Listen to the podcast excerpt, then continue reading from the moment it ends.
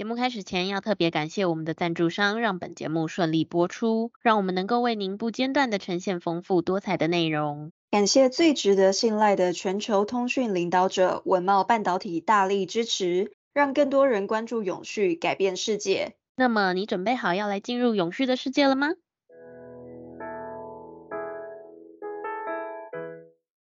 欢迎收听 ESG This Week，我们每天会为您带来重要有趣的 ESG 永续新闻。希望透过本节目提高大家对 ESG 议题的认识，引导大家关注永续发展，共建世界公民新未来。大家好，我是 ESG 世界公民数位治理基金会的 Phil。嘿大家好，我是 ESG 永续思维学院的 Helly。学院致力协助你在 ESG 变革中成为机会领先者。那很开心这一周又跟听众朋友见面了，线上见面。那今天呢，我们将会为你们分享四则的消息。那分别是这个永续与数位转型有何关联呢？那第二个部分呢，我们会提到 ESG 整合性资讯网页平台的重要性。再来呢，我们会说到 ESG 在亚洲的议和还有实践。最后，我们会来看一下水利署水资源的一个永续。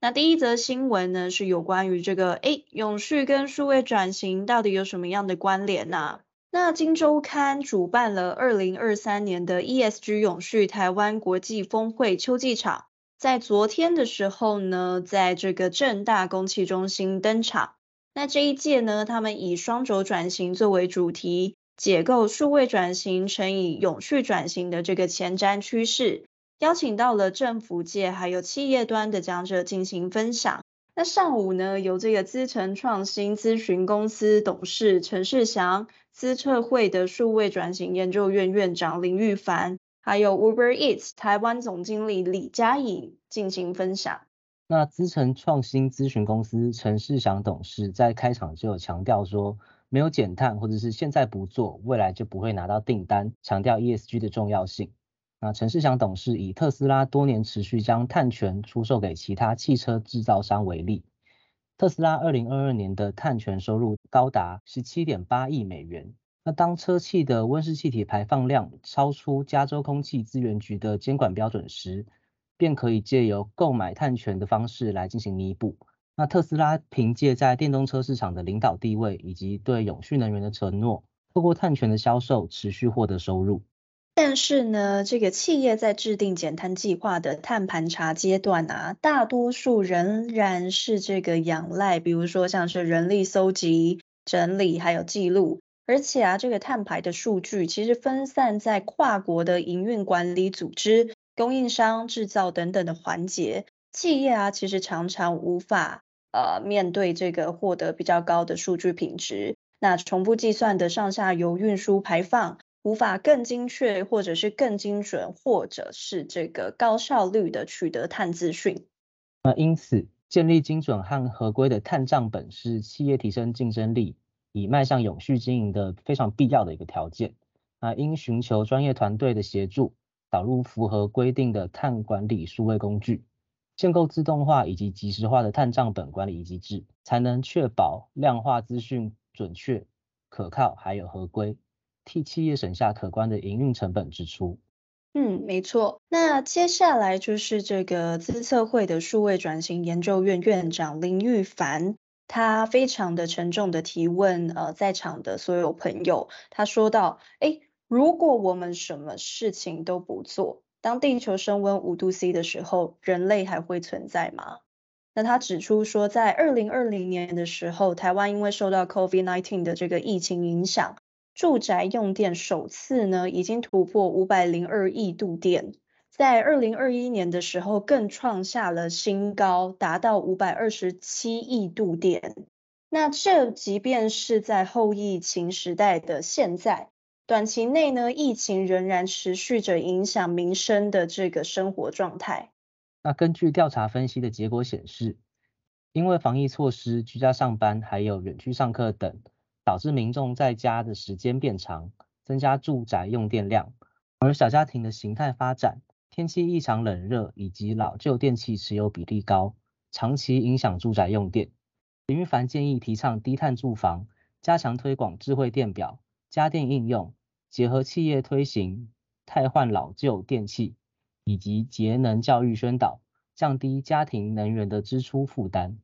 那如果未来啊，透过这个节能一豪宅政策，将建筑物效能分级，推动这个节能改造，并且搭配节能一管家进行节能监控，揭露住户的这个用电特征，以维持良好的节电行为，并且持续的达成节电效果。未来呢，将在实行这个零碳电力，达成近零建筑的一个目标。那接下来我们会讨论到时下最流行的外送该如何实践这个永续生活。Uber Eats 的台湾总经理李佳颖演讲时候盘点到近年 Uber 的永续愿景。目前台湾每十趟 Uber 的行程中就有一趟是减碳 Uber。Uber Eats 以增加平台上面电动车使用的普及、减少资源浪费以及促进环境友善包材等三大重点，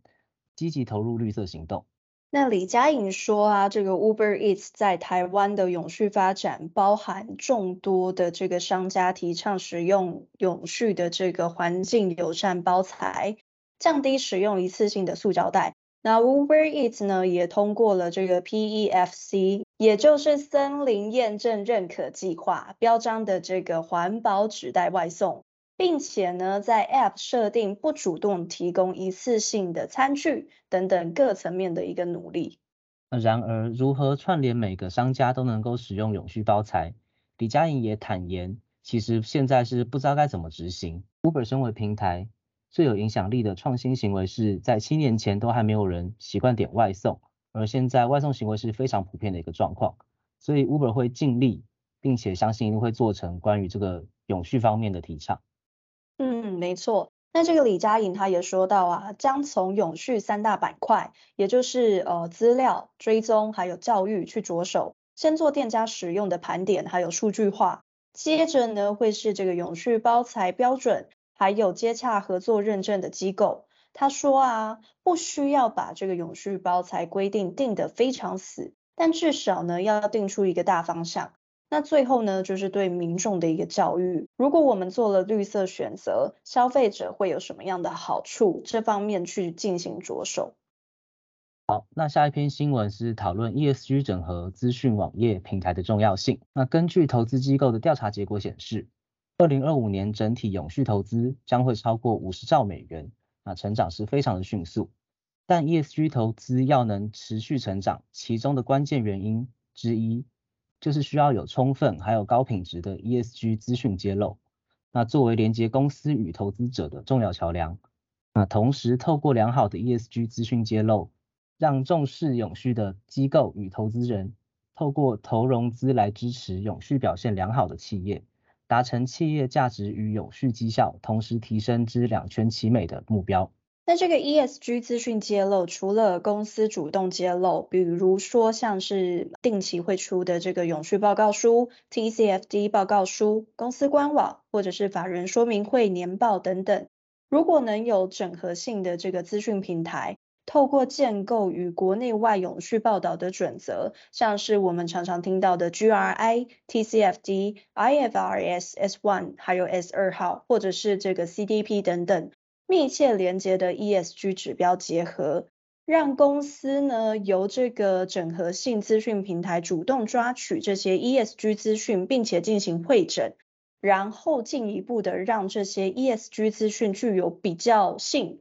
完整性还有一致性，如此呢便能够去扮演上述公司还有投融资者的一个桥梁，以促进 ESG 投融资正向发展的一个功能。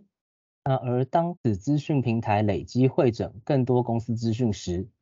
重视永续的投融资者就更有诱因使用这样子的平台以进行永续投融资的参考。那这也因此让公司有更高诱因将资讯上传到资讯平台，成为一个良好的正向循环成长的循环。嗯，没错。那根据这个国外学者对于美国上市贵公司在法人说明会的行为研究显示啊。上市贵公司对于 ESG 资讯的揭露，通常可能是处于一个比较被动的一个状态。就是呢，当财务分析师主动去问上市贵公司有关于 ESG 作为的资讯时，公司呢才会被动的回答。那这种行为呢，可能会让永续表现良好的公司丧失了这个吸引永续投资者的大好机会，因为呢，它无法进一步的改善公司的股东结构。因此，如果呢，有整合性 ESG 资讯平台发挥上述良好的成长循环的效果，其实呢，就可以降低这种情况的发生。那财务分析师很重视公司的 ESG 资讯，也意味着这些 ESG 资讯呢，具有相当重要的价值，让他们能更准确地预测公司未来的财务绩效。目前我们证交所所建构的 ESG Info Hub 资讯平台更为进阶。能让使用者容易分析与比较 ESG 资料，更能发挥上述良好的成长循环的效果。ESG Info Hub 其实呢，它有几项重要的特色。首先呢，这个 Market Highlights 就提供了我国资本市场还有上市公司 ESG 的发展亮点，比如说像是永续报告书啦、温室气体啦、公司治理、平等多元，或者是尽职治理，甚至是这个绿色金融等等。那其次啊，他们的这个 ESG 仪表板功能呢，则是让这个使用者可以方便的查询，还有了解上市公司的 ESG 资讯，并且快速对于各项 ESG 指标进行跨公司或者是跨产业的一个比较。那也由于 ESG Info Hub 能让使用者更容易衡量公司的 ESG 绩效，相信能逐渐对上市贵公司形成同侪的压力。而会揭露更多更详细的 ESG 资讯，那因此 ESG Info Hub 的市场效益，渴望让更多的公司加强 ESG 资讯的揭露，也让投资人了解 ESG 表现优异以及努力提升 ESG 表现的公司，进而产生永续投资融资的正向循环，以及 ESG 生态系的完整建立。那下一则新闻，那到目前为止的话。永续精神已经获得所有投资人的普遍重视，只是动机各不相同，或者是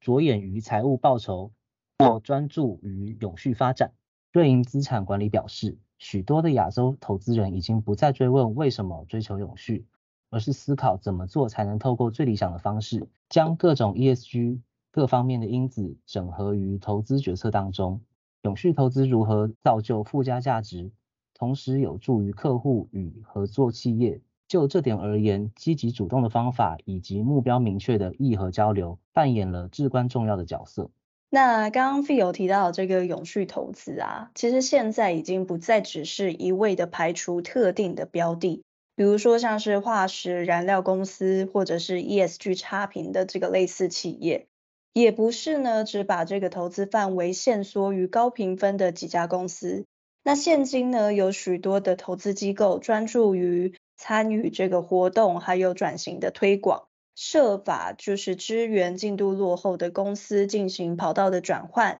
厘清正确的商业策略，改采更永续的一个新途径。那此外呢，永续投资它所具备的风险管理改善潜力啊，现阶段其实也获得了更普遍的一个理解。然而呢，这个下档风险的管理固然重要，气候变迁的挑战其实更需要即刻迫切的一些解决方案，从而呢可以造就出各种的投资契机。那因此呢，我们从这个方法上面呢、将各种永续主题纳入研究，透过议和的活动，辨识各种精辟的洞察，实现投资成果，并且回馈给客户。瑞银资产管理指出，议和会议通常是由投资方或者是公司董事会或者是执行主管团队齐聚一堂，专注于 ESG 课题的讨论。那像能源转型、气候变迁、排碳目标的讨论都是普遍的课题。那同时，我们也会花费许多的时间商讨公司治理与股东大会的表决。更可能延伸至公司的董事会架构以及薪酬结构，以及各项治理议题如何向股东揭露。那大多数的情况下，其实对话都是一件不容易的事情。那在某些的时候，也需要推动短期的 ESG 改善。如果议和对象是陷入争议的企业，这点就尤其重要。营运的失策对于民众还有许多社群来说都会有负面的影响。那违反国际原则的活动以及其他困境，则会损及公司事业以及声誉，需要迅速的行动，全面改善才有办法补救。那一旦在投资与议和之间建立起来直接的连接，就能更进一步的贡献与公司的成长，为客户实现更理想的成果。瑞银资产管理他们同步说明啊，针对 ESG 的主题，跟亚太地区的公司展开议合，其实呢有别于欧洲或者是其他地区的公司议合活动。毕竟呢，公司营运的环境并不相同，那资本市场啊、监管环境、经济结构，不同区域之间的差异其实非常的显著。此外呢，受到文化差异的影响啊，其实往往必须要采取当地能够接受的方法还有惯例。那亚洲的这个 ESG 展开之路啊，其实相较于欧洲起步的比较晚一点。不过呢，亚洲其实也正在努力的去弥补，还有去抢夺这个先机。那许多的这个公司逐步采纳 ESG 的目标，作为公司议程还有治理的重要环节。那目前呢，他们也正在学习配合各种气候变迁，还有减碳转型的这个国际实务。推动各种顺应当地市场的一个调整。那最后呢，来到最后一则新闻，就是有关于水利署水资源的一个永续。经济部水利署跟台湾美光在十月二十六号的时候签署了水资源永续公司协力合作意向书。那签署仪式呢，在美光全球环安卫以及永续副总裁 Elizabeth 的见证下呢。由水利署总工程司连上尧代理署长与台湾美光董事长卢东辉共同签署。那双方签署 MOU 之后，水利署邀请台湾美光公司一同至淡水河参访，由第十河川分署说明淡水河整治及环境复育等成功的案例。那期盼未来透过公部门与私企业的持续合作，协助地方上水资源的永续利用。携手对抗气候变迁所带来的挑战。二零二二年到二零二三年，这个水利署与台湾美光公司合作石门水库的清淤，朝年度三百七十万立方公尺清淤量目标迈进，有效的去延长水库的寿命，那协助新北啊，还有桃园地区提供稳定的这个供水。那水利署说明呢，双方签署 MOU，未来将会扩大合作的范围，包含像是水资源保育，还有富裕、河川以及海岸环境的维护，促进多元水资源的利用，借由公司协力的这个整合双方资源还有技术啊，合作推动水资源的这个永续发展。呃，连尚尧表示，近年气候变迁加剧，造成了枯旱风险的增加。台湾历经数次旱象的考验，水利署已拟定相关水资源的调适对策，推动水资源经理基本计划，以强化流域整体经营的管理，打造西部廊道供水管网，以及强化科技造水等三大主轴，持续提升台湾各区供水的韧性。另一方面呢、啊，台湾美光为了落实永续企业的一个承诺，积极回馈地方，还有打造 ESG 永续价值链。包含像是减少排碳、节能、水资源管理，还有废弃物管理等等四大面向。其中啊，水资源在半导体产业中其实更是一个重要的资源。而台湾美光公司除了致力在投入厂区水回收的这个再利用之外，其实他们更积极的参与当地水资源的一个富裕活动，并且在二零三零年希望能够达成节水七十五 percent 为一个目标。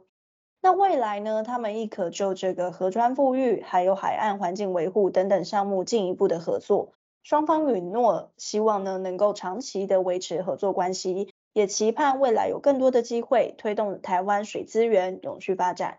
好啦，那这是今天为大家带来满满的 ESG 永续新闻。我们 ESG This Week 下集大家再见，拜拜，拜拜。